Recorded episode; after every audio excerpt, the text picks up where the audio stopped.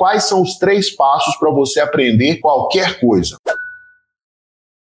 Primeira etapa, entender. A segunda etapa, aprender. E a terceira etapa é fixar. Para você entender, você entende na aula. Aí depois que você entendeu, você vai para a parte de aprender. É para você começar a criar sinapses lá no seu cérebro. É o seu estudo individual. Você tem que praticar sozinho, você tem que praticar sozinha aquilo que você entendeu na aula. E depois você tem que dormir, dormir bem, para o conhecimento fixar na sua cabeça, para sinapses colarem. Aquilo que você deu muito valor, aquilo que tem uma carga emocional forte, o seu sistema límbico salva na sua cabeça e você não esquece. É assim que funciona a mágica do aprendizado.